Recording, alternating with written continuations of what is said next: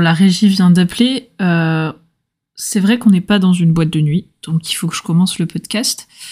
Laissez-moi rêver genre 5 secondes de plus et, et on y va. Hello à tous et bienvenue dans ce nouvel épisode d'Épargne-toi ça, le podcast où on parle ouvertement investissement, culture financière et épargne personnelle pour tous les jeunes. Ici Ariane les amis, j'espère que vous allez bien, que votre semaine a bien commencé et sans plus attendre, on attaque ce troisième et dernier épisode de la série Investir tout simplement point d'interrogation. Et donc aujourd'hui, je vais m'attaquer aux produits financiers ou instruments financiers. La semaine dernière, on a parlé véhicules de placement, donc assurance vie, plan d'épargne, livret A, etc. Aujourd'hui, on s'attaque à la technique, au dur du dur, à la vraie matière, les actions, les obligations, les instruments financiers complexes, tous ces trucs dont on entend parler mais qu'on comprend vraiment pas. Aujourd'hui, on va faire une première introduction aux différents types de produits financiers qu'on peut acheter et desquels on va ensuite observer le cours et prier que bah a pas une crise financière et que ça perd pas 50% euh, de sa valeur quoi. Et à côté de ça, parallèlement, on touchera vite fait à la diversification et bah, on essaiera de commencer à comprendre comment c'est possible de diversifier son portefeuille, pourquoi c'est important, mais dans tous les cas, t'inquiète pas, il y a beaucoup d'épisodes qui arrivent à ce sujet. Donc, bah, sans plus attendre, les amis, c'est parti. Ceux qui m'ont déjà écouté euh, le savent, j'ai tendance à m'éparpiller un petit peu quand je parle d'abord on va dire philosophie d'investissement, grand concept comme la diversification. Donc aujourd'hui ce que je vais faire c'est m'attaquer d'abord à la partie technique, cœur du sujet, les différents types de produits financiers, tout simplement ces produits que tu peux acheter par le biais d'un véhicule de placement dans lesquels tu investis. On a vu la semaine dernière que en fait, en fonction du véhicule de placement que tu choisis, tu as accès à différents instruments financiers. Il y en a que tu peux acheter et il y en a que tu peux pas acheter. Et on a aussi vu que le compte titre, qui est comme un compte en banque, sauf que dessus c'est pas de l'argent, c'est des instruments financiers, donc des actions, des obligations, etc. On a vu que ce compte titre était le véhicule de placement qui te permet d'avoir accès au plus de produits financiers possibles, vraiment toute la diversité des marchés financiers. Après, on verra aussi que tu as certains produits au nom très compliqué, genre options, warrants, futures, tous ces trucs qu'on entend un peu dans des extraits vidéo de Wall Street, tu vois. Et ces produits-là, pour le coup, tu ne peux les acheter qu'en passant un contrat spécifique avec des courtiers en finance. Je le précise dès maintenant parce que on va pas forcément s'y attarder en détail. Je pense qu'ici, notre but, en tout cas de ce que j'ai pu comprendre de mes auditeurs, c'est d'investir simplement de sorte à faire des rendements facilement, à protéger notre épargne et pas à se compliquer la vie comme si on était des investisseurs ou des traders professionnels. Commençons par donc présenter les principaux types de produits financiers dans lesquels tu peux investir et qui présentent tous différents focus et différents niveaux de risque, bien sûr, en fonction de en quoi ils consistent. Alors, pour attaquer avec la base des bases, les basiques, il y a l'action et l'obligation. C'est l'équivalent du yaourt à la vanille et du yaourt au chocolat. C'est vraiment le B à bas de l'investissement et de la finance de marché. Une action, et je pense que tu connais, on appelle ça aussi une part, parfois, euh, ça représente la propriété, donc le fait que tu es propriétaire du pourcentage d'une société. Un actionnaire, ça a des droits, euh, comme le droit de vote à l'Assemblée générale et surtout le droit à la perception de dividendes tu te doutes que moi, je possède des parts de quelques entreprises, mais euh, je vais pas me pointer au siège d'Apple dans la Silicon Valley pour aller voter à l'Assemblée générale. On parle en général quand tu peux acheter leurs actions au travers de ton compte titre d'entreprises qui sont cotées publiquement et dont les actions s'échangent et s'achètent et se vendent sur les marchés financiers. Et donc en fait, il est fort probable que ce ne soit que les actionnaires qui ont vraiment un nombre assez important de parts qui exercent leurs droits. Après, un nombre assez important, ça peut être un petit pourcentage. Par exemple, au-dessus de 5% de propriété, en général, les investisseurs sont déjà vachement impliqués dans la vie de l'entreprise et dans les assemblées générales. Mais pour des entreprises qui ont des centaines de milliers de parts, comme Apple ou Microsoft, tu te doutes que bah 5% des parts, c'est déjà énorme, et nous, en tant que petits investisseurs, on en achète et on en possède bien moins que ça. Tu l'auras compris, la chose la plus intéressante par rapport aux actions, c'est bien entendu les dividendes, le deuxième droit des actionnaires. En fait, en quelque sorte, pour te remercier d'avoir investi dans l'entreprise et pour te donner une sorte de retour par rapport au capital que tu as investi dans l'entreprise, euh, les entreprises versent à intervalles réguliers à leurs investisseurs des dividendes en fonction de combien d'actions ils possèdent. Attention, toutes les entreprises ne le font pas, mais la plupart des entreprises cotées en bourse, c'est la raison même pour lesquelles elles sont cotées en bourse, et donc le plus souvent, elles versent des dividendes. Et donc, ces dividendes, tu les touches de manière régulière sur tes actions, et au fil du temps, ça te permet d'accumuler un petit revenu, ce qu'on appelle passif, parce que oui, tu, tu, ne fais rien pour ces dividendes, à part juste posséder les actions et investir de ton argent dans l'entreprise. Après, attention, et on en reparlera en plus grand détail dans quelques minutes, mais si tu investis dans des actions par le biais d'un PEA par exemple, il est possible que en fait tu investisses au travers de fonds qui regroupent plusieurs entreprises. Et donc, tu as une mini part de chaque entreprise qu'il y a dans le fonds et en fait, quand ces entreprises versent des dividendes, c'est en fait le fonds qui fait une sorte de total qui te prélève parfois des frais de gestion, euh, des frais de souscription, etc. Et ensuite, qui va te verser les dividendes. Et ces dividendes, et ça c'est un concept assez important quand tu investis dans des fonds. Pour rappel, c'est notre petit signal point culture G ou alors point important, tu vois.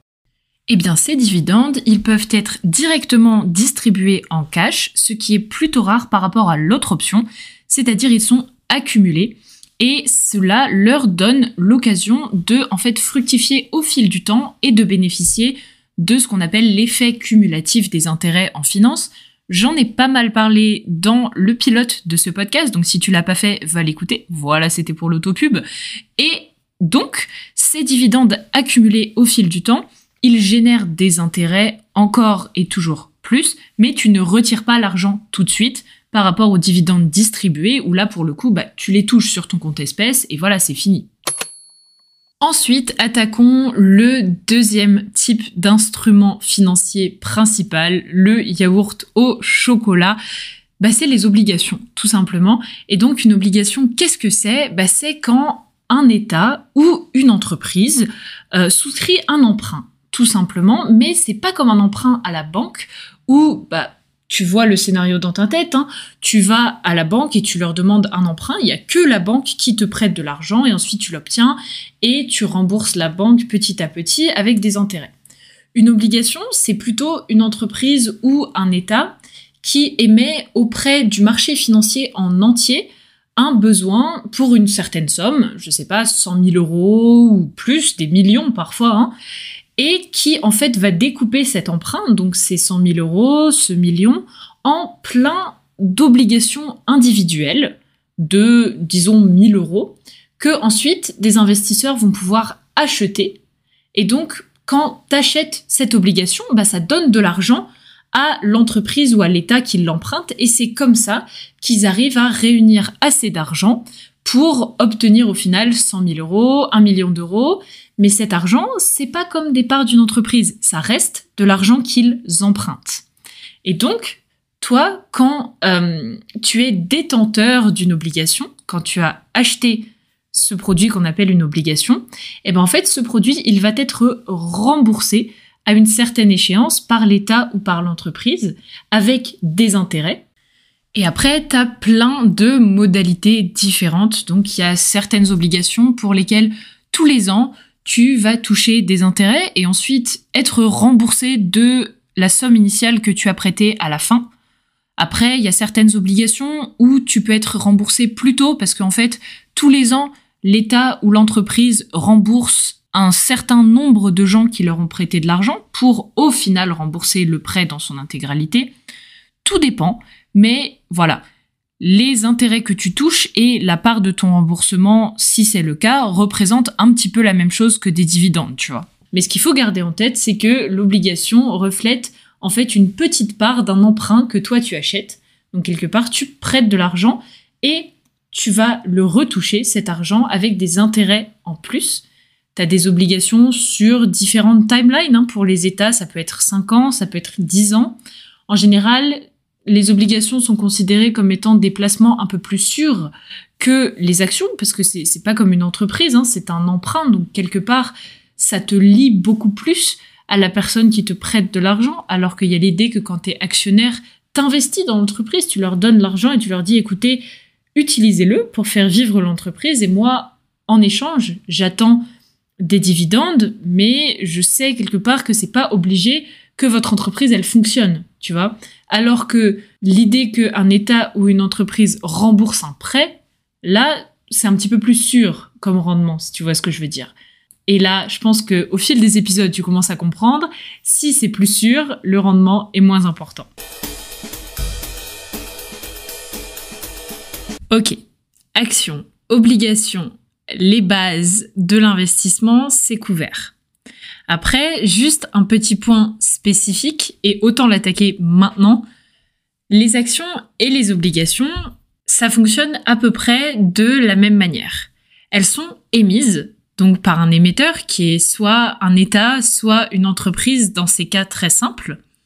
Et ensuite, elles sont échangées et vendues sur les marchés financiers. Ce qu'il y a à savoir, c'est que le prix auquel elles sont émises, donc euh, je sais pas, pour une action 10 euros, pour une obligation 100 euros, vraiment il y a, y a toute l'échelle qui est disponible au niveau des prix. Ce prix-là, il est seulement initial. Ensuite, à la fois les actions et les obligations, au vu du fait qu'elles sont constamment échangées, vendues et achetées sur les marchés financiers, donc les places boursières comme Wall Street, la bourse de Paris, il y a une bourse dans bah, à peu près toutes les capitales, eh bien leur prix, ou ce qu'on appelle en finance leur cours, va être amené à évoluer au fil du temps et créer ces graphiques en rouge et vert que tu vois sur les écrans euh, des traders par exemple. Et ce cours, il évolue aussi en fonction de l'actualité et des infos qui viennent des entreprises, qui viennent sur les États, etc mais qui viennent aussi sur le secteur. Secteur industriel, secteur géographique ou même type d'entreprise au niveau de la taille, ça dépend et il y a toutes les possibilités. Alors, un petit exemple. L'une des actions les plus connues, Apple, qui est cotée à la bourse donc de New York, Wall Street, et l'aigle, c'est notre signal pour les États-Unis. Pour ceux qui suivent pas, les gars, allez écouter le début du podcast, quoi. C'est pas compliqué, hein. Et je dis pas ça pour faire des streams. Enfin, un peu. Mais bon, bref. Apple, leur part, elle s'achète, se vend aujourd'hui, enfin à l'heure d'enregistrement, en moyenne environ à 138 dollars.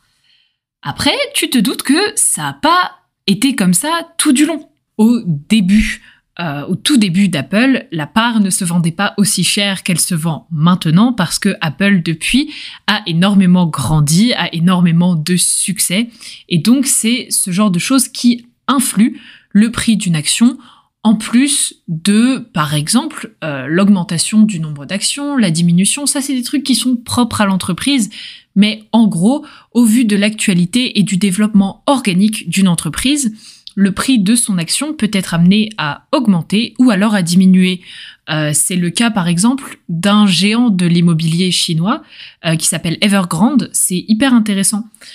si tu veux chercher sur Google, en fait le prix de son action a tout simplement chuté, a été réduit quasiment à néant euh, parce que l'entreprise a eu des gros gros problèmes de dette et est donc rentrée en liquidation. Et donc ça, c'est le béaba de comment, en gros, l'actualité et tout simplement la vie de l'entreprise influe le cours de son action sur les marchés financiers. Après, il faut bien garder en tête que ce prix n'est pas forcément important dans ta stratégie d'investissement. Tu peux te la jouer trader, loot Wall Street et chercher à revendre une part deux jours après que tu l'aies acheté juste pour faire du profit. Mais si tu gardes tes produits financiers sur le long terme, le prix d'achat, bah en fait, perd en importance au fil du temps.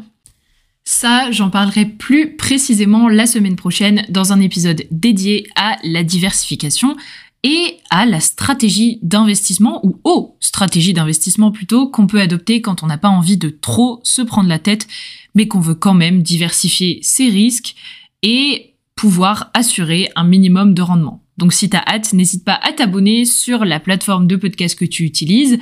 Et voilà, il fallait que je le dise une fois par épisode. Sois content mon ami, c'est fait, je t'ai dit de t'abonner.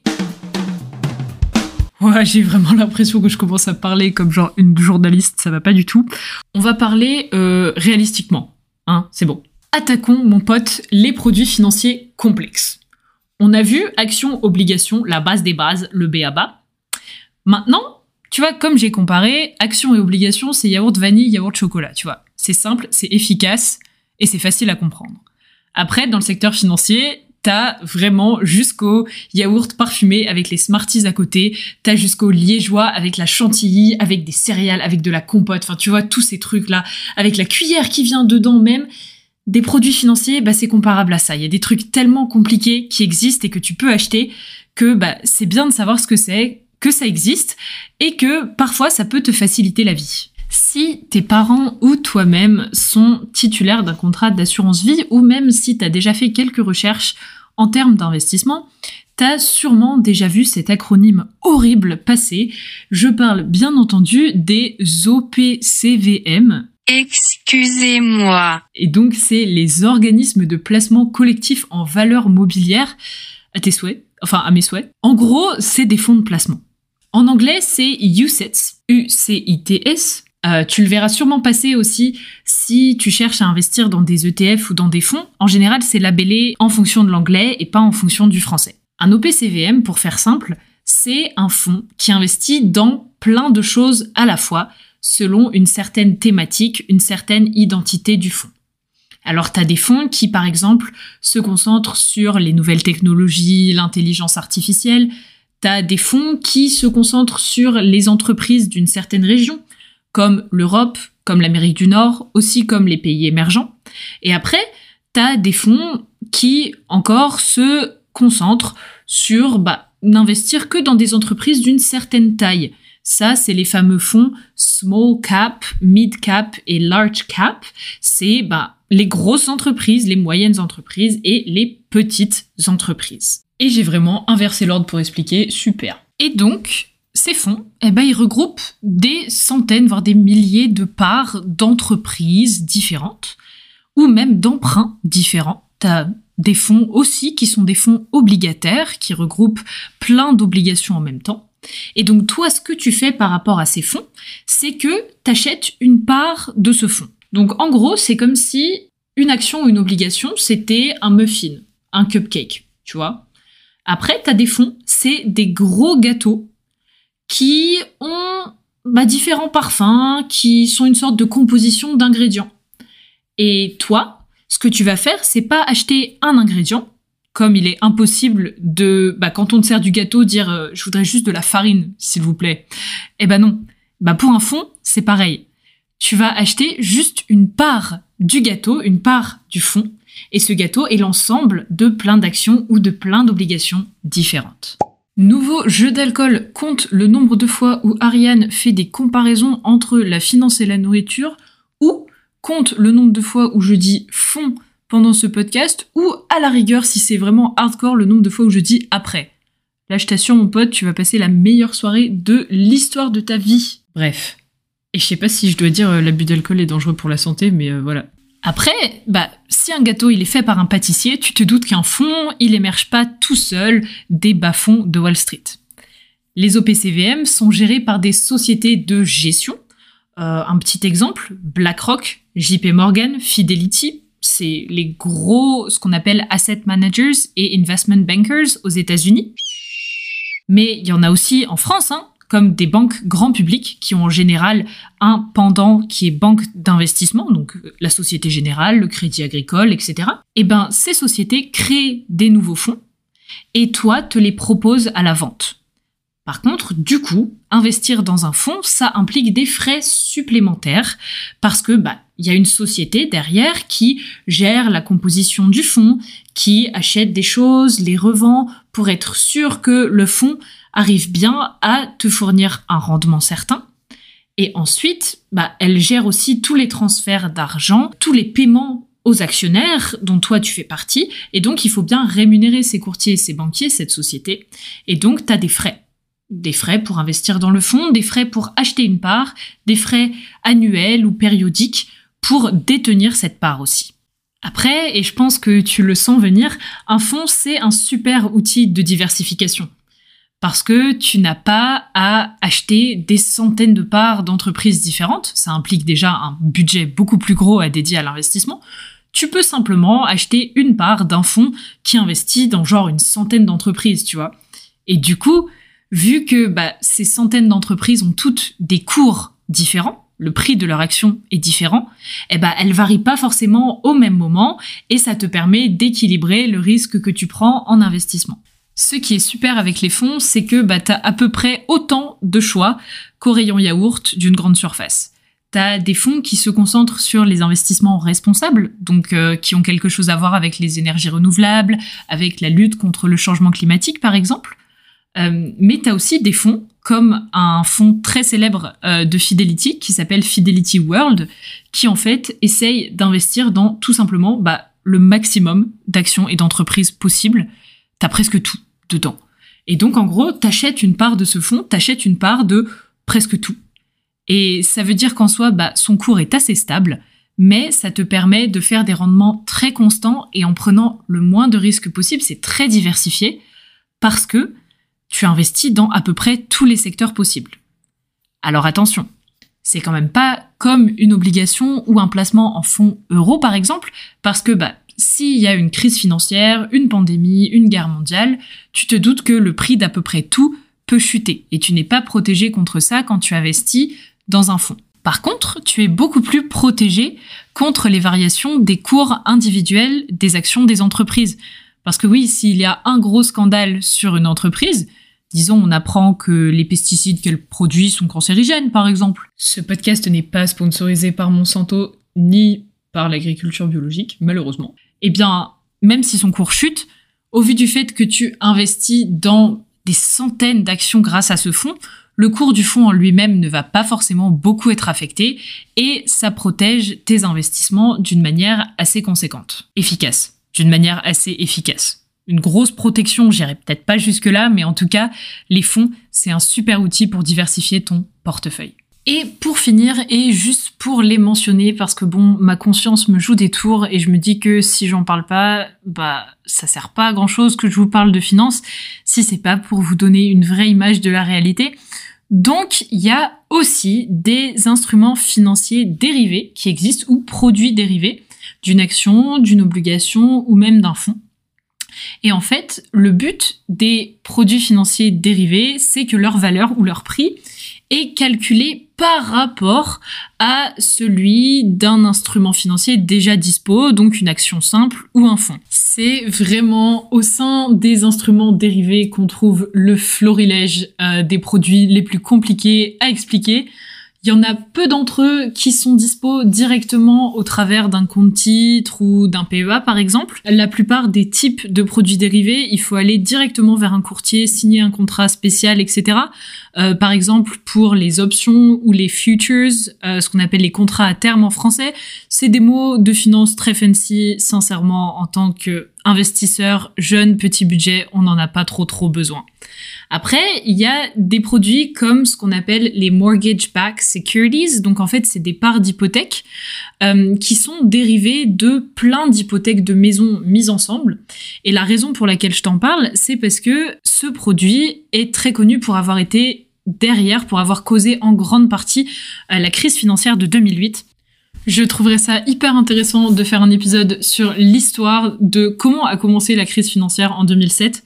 Euh, donc voilà, si ça vous intéresse, n'hésitez pas, c'est sur Insta, commentaire, message, hâte, épargne-toi ça. Je fais même des reels, on va dire ils sont marrants, donc euh, voilà, go les amis. À part ça, et là, on en arrive au moment du teaser, mon petit pote. Un des produits dérivés les plus connus actuellement et qui a gagné un peu en hype ces dernières années, tu vois, ce sont les ETF ou les trackers. Les ETF, euh, ça veut dire Exchange Traded Fund en anglais. Et en fait, ce sont des indices qui sont faits pour répliquer exactement à l'identique euh, la performance d'un indice auquel t'as pas forcément accès via ton plan d'épargne pour y investir. C'est le cas par exemple du S&P 500, le CAC 40 américain, dans lequel normalement bah, tu peux pas investir si tu as un plan d'épargne en Europe. Par contre, si tu as un ETF qui le réplique exactement, et qui donc va suivre son cours parfaitement, et que cet ETF est, lui, émis sur une bourse européenne, eh bah hop, à bouler les amis, on peut se les procurer avec un plan d'épargne européen. Et donc c'est un petit peu la magie qu'il y a derrière les ETF. Et ça, on en parle plus précisément la semaine prochaine dans Épargne-toi ça. On va parler stratégie d'investissement et diversification grâce aux ETF qui sont, à mon avis, l'un des produits financiers les mieux placés pour commencer à investir parce que c'est facile, mais tu connais, il faut comprendre ce qu'il y a derrière. À la semaine prochaine les amis et merci d'avoir écouté jusqu'ici. Et tu connais, va nettoyer tes écouteurs frérot, va nettoyer tes écouteurs.